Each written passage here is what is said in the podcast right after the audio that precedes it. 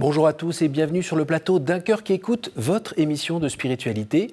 Euh, aujourd'hui, nous avons la chance de recevoir Mona Lequinf, qui vient d'écrire aux éditions Salvator Un enfant dans la prière, de la maltraitance à la miséricorde. Merci beaucoup d'être présente. Vous êtes venue de, l'Oise. Vous allez nous raconter un petit peu votre parcours euh, qui a commencé, on va dire, euh, dans une famille un petit peu dysfonctionnelle, mais qui vous a permis aujourd'hui de retrouver Dieu, d'avoir plus de place pour le pardon dans votre vie, et puis d'avoir lancé cette association Un enfant dans la prière. on va parler de tout ça, mais juste avant, je vous invite à nous lire un extrait de texte de votre choix.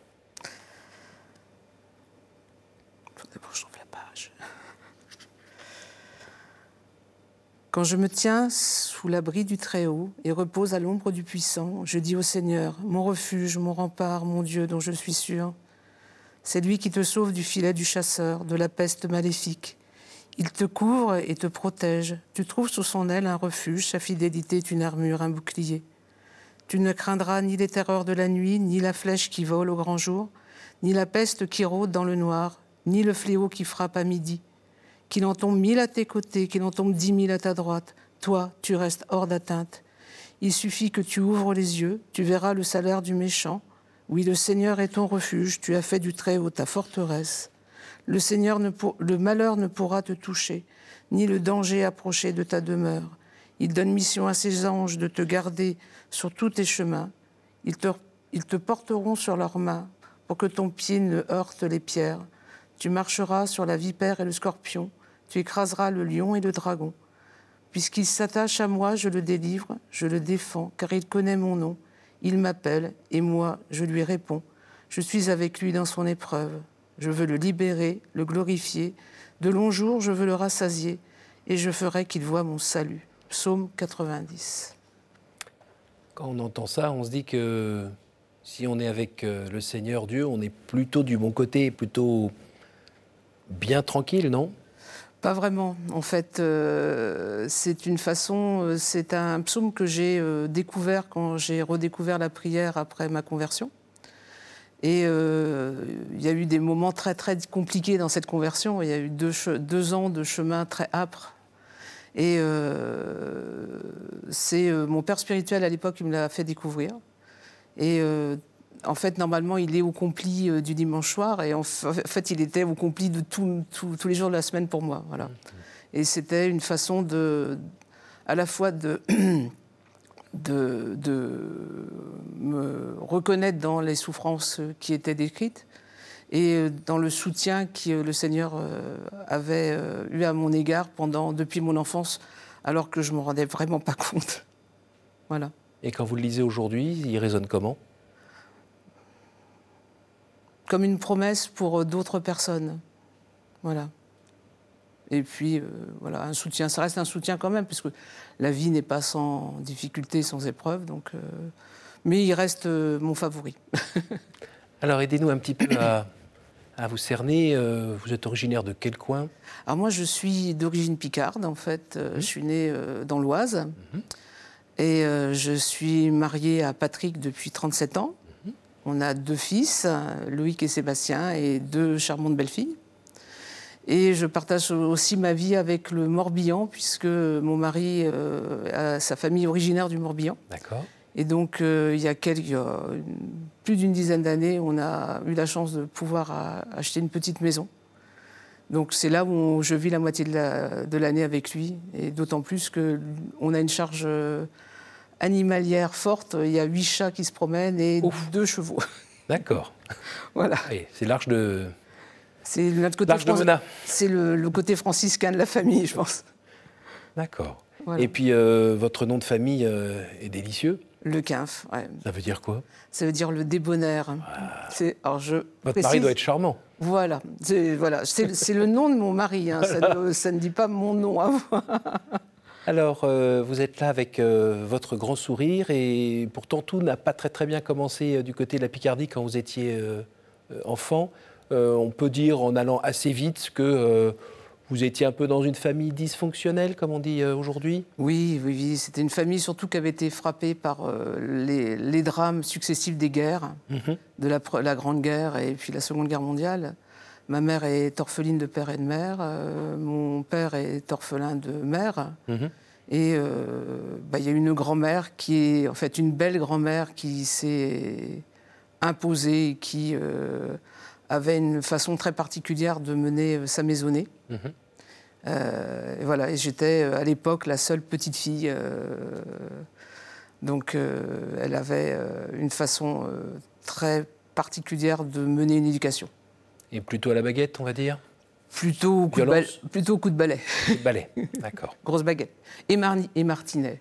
Et Martinet. D'accord. Et euh, finalement, on peut s'en remettre quand même de tout ça? Ou ça vous détruit une partie de vous-même? Ça. Alors, moi, je, je dis que. C'est une façon de. Ça, ça détruit pas. Enfin, on, on peut être en ruine, mais en Oui. fait, les ruines permettent de reconstruire. C'est-à-dire, D'accord. Quand on, quand on parle de, de guérison ou de résilience, Oui. moi, dis toujours c'est recon- c'est reconstruire sur ses ruines. Oui. Et ça veut dire aussi que euh, notre vie, elle- on ne peut pas s'en détacher. Elle fait ce qu'on est aujourd'hui. Mhm. Et si je suis comme ça aujourd'hui, c'est parce que j'ai eu cette vie-là, cette enfance-là, qui m'a à la fois construite euh, en bien et qui m'a laissé pas mal de cicatrices. Mais euh, ça va, je m'en sors bien. Et puis j'ai- je me suis bien rembourrée pour euh, parer les coups. C'est l'analogie avec la plaie qui est jamais complètement fermée, euh, c'est à peu près ça? Alors la plaie n'est, alors je pense pas que la plaie soit jamais fermée. On garde des cicatrices. D'accord. Quand il y a une cicatrice, la plaie est refermée. Oui. Mais on a la trace de la cicatrice, donc on se rappelle de ce qui s'est passé, tout simplement. Mhm. Mais euh, je pense que le Seigneur peut guérir. Alors, il peut. Alors, dans l'association qui a été créée par rapport à, à ce que j'ai vécu, le Seigneur m'a donné de pouvoir créer une association et de faire prier pour les enfants maltraités Mhm. et les adultes maltraitants. Et Mhm. on reviendra certainement sur cet élément-là. Mhm. Euh, le Seigneur a, creuse les blessures pour y faire couler sa miséricorde. C'est-à-dire qu'il faut d'abord passer par une, une phase d'assainissement, Oui. de reconnaissance de- de- d'être victime, Oui.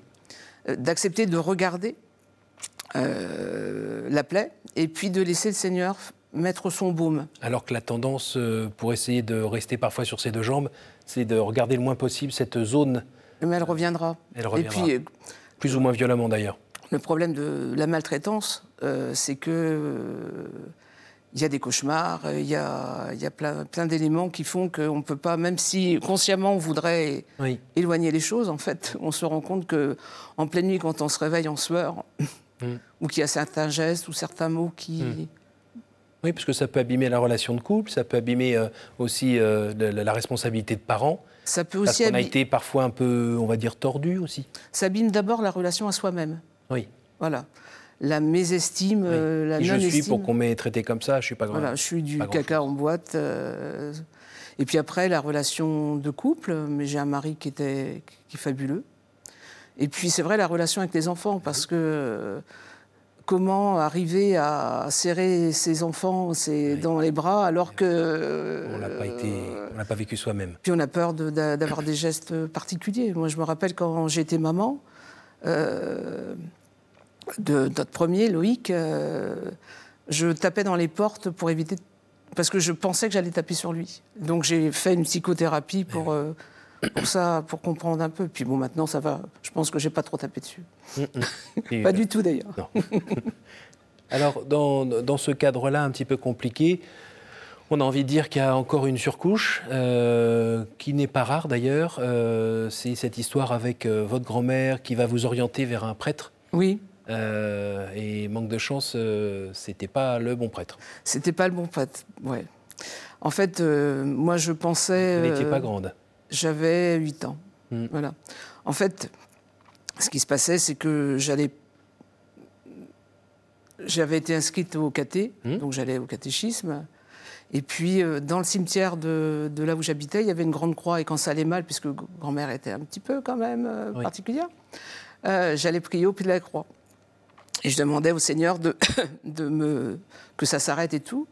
Et puis un jour, euh, au caté, la, la- la dame de caté me dit Mais on peut dire tout à un prêtre. Voilà. Et donc moi, j'ai naïvement, quand le prêtre s'est présenté pour une confession avant une première communion, euh, non, c'était même avant, c'était. Oui, là, non, c'était pour la première communion, oui. Ah bah, je lui ai tout dit, voilà. et en confiance. Et voilà, et en confiance. Et je ne savais pas qui connaissait, euh, voilà, voilà, ma grand-mère. Donc, euh, il y a un petit système qui s'est mis en place, pas très agréable, voilà pendant pas mal de temps. Alors le système pas très agréable, votre grand-mère, on ne sait, pas, on sait même pas si elle était au courant ou pas Je ne pense pas, enfin j'en sais rien. Je ne sais pas. Et pour euh, synthétiser, en, ayant, en, en, essayant de ne pas trop être indélicat, le, le prêtre a vécu de vous pendant plusieurs années? Oui, cinq ans. Cinq ans. Cinq ans. Voilà, cinq ans. Et ça s'est arrêté comment?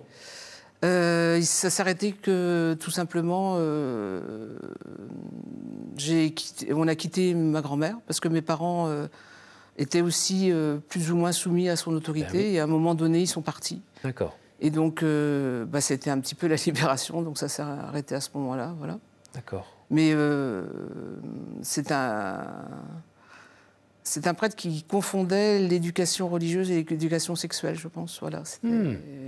Avec toute la perversité qu'on peut avoir du secret, du silence, de gestes. Et comment on sort de ça?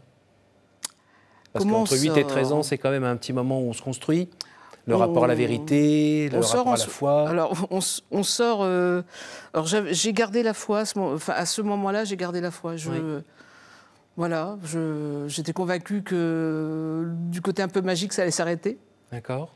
Et vous saviez que ça clochait? Euh, Parce que parfois, on peut aussi être assez manipulé. Euh... Alors, le, fait que ça cloche par rapport à un prêtre, j'en sais rien. Le fait que ça cloche par rapport à un, adulte, ça me semblait bizarre quand même. Mhm. Voilà. Mais euh, j'étais pas naïve à ce point-là quand même. Mhm. Mais euh, par rapport à un prêtre, euh, je ne voyais pas ce que ça pouvait donner à ce moment-là. Du mhm. tout, du tout, du tout. Et euh, comment on en sort? Ben, On en sort en se protégeant. Donc la protection que moi j'ai trouvée, c'était de. Je, je, pensais naïvement qu'en prenant du poids, je pouvais éloigner les hommes. Ah oui, pose intéressante. Voilà, et bah, ça n'a pas fonctionné vraiment. Euh, après, bon, après c'était autrement. Il y a eu euh, mhm. une avancée, une perte de poids, et puis, puis malheureusement, c'est revenu. Voilà, c'est comme ça. Alors aujourd'hui, euh, on peut aussi regarder un autre point très lumineux dans votre vie.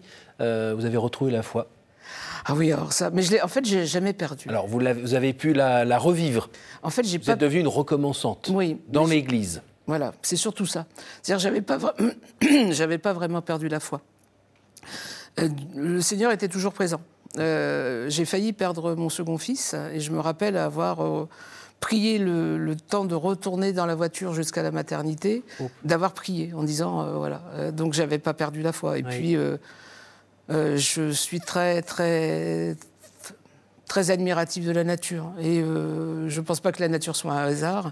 Et donc j'avais toujours ce côté. Euh, voilà. Mais ce que je ne supportais pas, c'était l'Église. Euh, qui, qui avait permis à ce prêtre de tout casser, en fait. Parce qu'il avait tout cassé. Il avait cassé ma relation à Dieu, il avait cassé la relation à la Vierge Marie. Mm-hmm. Euh, à la confiance, etc. Donc c'était un peu compliqué quand même. Hein. J'étais orpheline de père et de mère. Oui, ça fait beaucoup. Voilà, ça fait beaucoup pour. Euh, pour une petite demoiselle.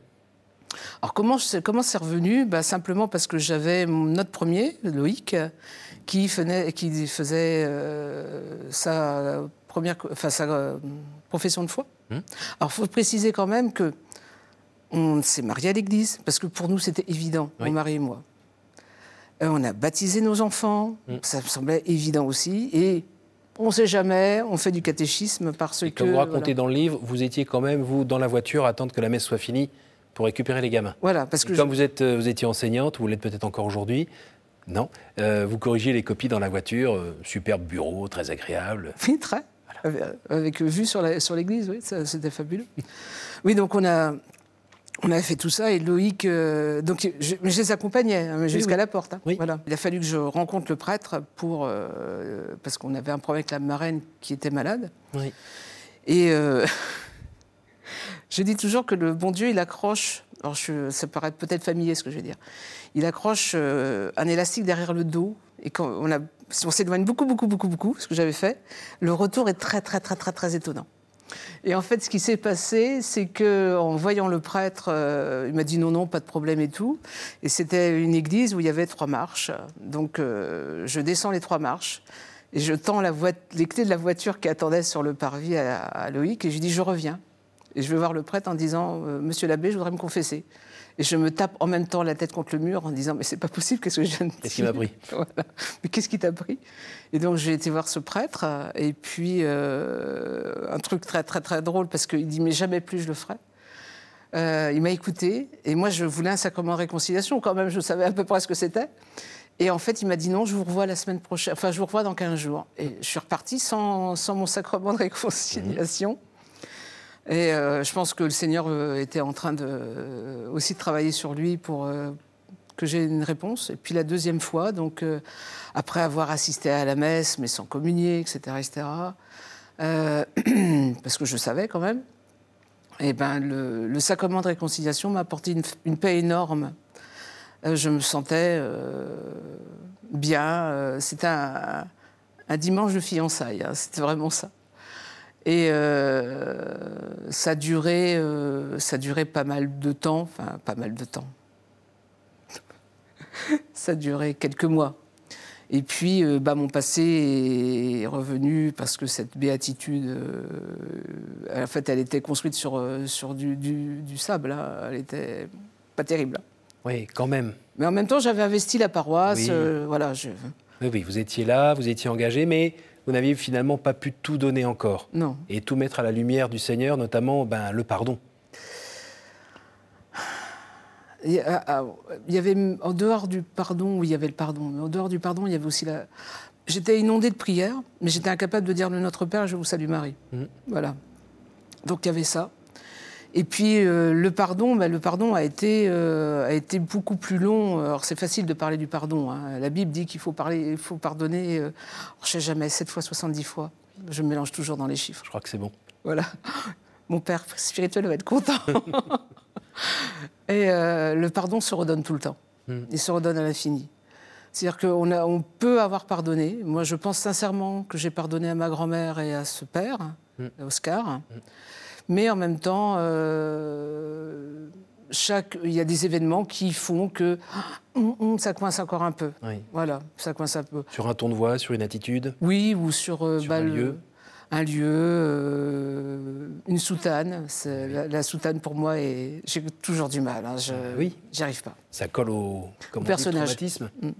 Voilà.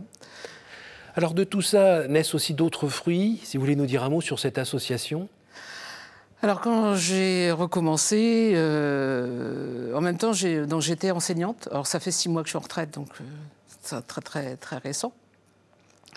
Euh, j'avais déjà une formation d'écoutante au sein de l'éducation nationale. J'écoutais des enfants en souffrance. Oui. Voilà. Il y avait déjà ça. Oui. Et puis avec euh, le retour euh, à l'Église euh, et le retour à cette, cette paix, et la prière, la prière coulait, coulait, coulait, débordait. C'était un beau cadeau. Ah, magnifique. C'est par moments un peu difficile à gérer quand on fait court quand même. Hein. Voilà. et je me suis dit, mais ces enfants que j'entends, il leur faut quelque chose de plus. Parce que c'est vrai qu'à chaque fois que j'avais un entretien avec eux, c'était vide. Enfin, il manquait, il manquait quelque chose. Oui. Et je me suis dit, bon sang, mais c'est bien sûr. Pourquoi pas prier pour eux? Et moi, j'arrive voir le, prêtre de l'époque, euh, euh, l'abbé Bruno Daniel, qui est maintenant le conseiller religieux de l'œuvre, puis aussi un ami de la famille, euh, voilà. Il va même marier, voilà, enfin voilà. Et j'ai été le voir, puis je lui dis, voilà, j'aimerais, compris pour les enfants. Et il me dit, alors j'étais recommençante, un peu folle dingue. Oui. Mhm. Il me dit, mais il faut discerner. Et en fait, j'étais discernée à Parelmonial, que je ne connaissais pas. Oui. Donc pendant trois jours, j'ai prié à Parelmonial en disant, Seigneur, s'il te plaît, dis-moi, fais-moi un signe, etc., etc. Rien. Donc je suis revenue à, la chapelle de Claude de la Colombière. Voilà, j'ai prié à la chapelle de Claude de la Colombière, puis je suis revenue donc euh, sur la paroisse. Mhm. Là, j'étais priée, euh, je suis têtue. Euh, le Seigneur dit qu'il faut demander souvent, donc je demande. Et j'étais euh, priée en revenant euh, à l'oratoire du presbytère. Donc il était minuit passé, tout éteint, etc. Enfin vraiment, personne ne savait que j'étais là. Puis je me, je me dis, bah, Seigneur, voilà, tu, est-ce que c'est vraiment ta volonté de faire prier pour les enfants maltraités? Puis, femme de peu de foi quand même, hein. je lui dis, mais je veux, je veux, en plus, je veux t'imposer un signe. Je veux un signe. Je veux qu'à l'instant, quelqu'un vienne prier à côté de moi. Minuit, chapelle éteinte, etc., etc. Voilà. Et j'ai vu une porte, j'ai entendu une porte grincer. j'ai vu un panache blanc passer. C'était Père Bruno qui était déjà blanc de cheveux. Puis je suis partie, j'ai dit merci, etc. Après, le lendemain, j'ai demandé qu'on graisse la porte. et donc j'étais voir le, prêtre euh, en lui disant bah voilà j'ai mon signe. Il dit t'as ton signe. Il m'a même pas demandé lequel c'était. Hein. Il dit on y va.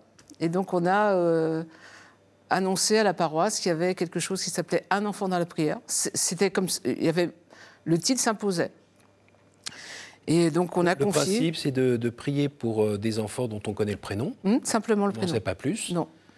Et puis après, on a fini par prier aussi pour des adultes dont on a le prénom aussi. Alors oui, mais ça, ça mis. Et c'est plus tard. Un an. Un an. Et puis, euh, on est obligé d'avancer un petit peu dans le temps. Pardon? Euh, Non, mais parce que c'est important, c'est qu'il a fallu d'abord que moi, je puisse passer par tout un chemin, mais qui a été vraiment très compliqué. C'est pour ça que le psaume, là, il était très, très, très important. Pour qu'enfin j'accepte qu'on puisse donner aussi à prier pour les adultes maltraitants. Et donc, à ce moment-là, en plus du nom, du prénom de l'enfant, on a donné un prénom d'adulte sans rapport eh entre les deux aux priants qui étaient déjà inscrits qui ont accepté. Et après, ça a été notre démarche de confier un prénom d'enfant, un prénom d'adulte à la prière au rythme euh, voulu par la personne, il n'y a, pas a rien d'imposé, etc., etc. Mais surtout d'avoir la constance de pouvoir prier, puisqu'on les confie jusqu'au moment où le priant est rappelé au ciel. Euh, c'est gratuit, on n'a pas de retour sur investissement parce qu'on ne sait pas euh, de, devenir de l'enfant et de l'adulte. Alors vous savez, nous on aime bien savoir, etc. Eh Donc le retour sur investissement, on l'aura euh, quand on arrivera au ciel. Et puis euh, la troisième chose, c'est la liberté. On, peut prier comme on veut. Moi j'ai une prière particulière, c'est la prière de l'oreiller. Vous savez, une maman, ça court dans tous les sens. Et puis arriver devant à la fin de la journée, même si on a prié pas mal quand même, on pose la tête sur l'oreiller et dit Oh Seigneur, j'ai oublié. Allez, je te confirme ces deux prénoms-là. Puis voilà, je te retrouve demain matin si Dieu le veut. Alors, c'est sur la paroisse et puis ça s'est développé un petit peu ailleurs? Alors ça, ça a commencé par la paroisse, ça a été très rapidement à l'île de la Réunion parce que sur la paroisse, il y avait un Réunionnais, une famille réunionnaise. Et puis c'était en Bretagne parce que j'avais une collègue prof euh, qui était bretonne, qui a exporté. Et puis aujourd'hui, euh, il y a euh, un enfant dans la prière est présent dans, sur 42 pays, 186 diocèses. D'accord. Et, et un on... site internet? Il y a un site internet, euh, Un enfant dans la prière, ou UEDLP, c'est le sigle.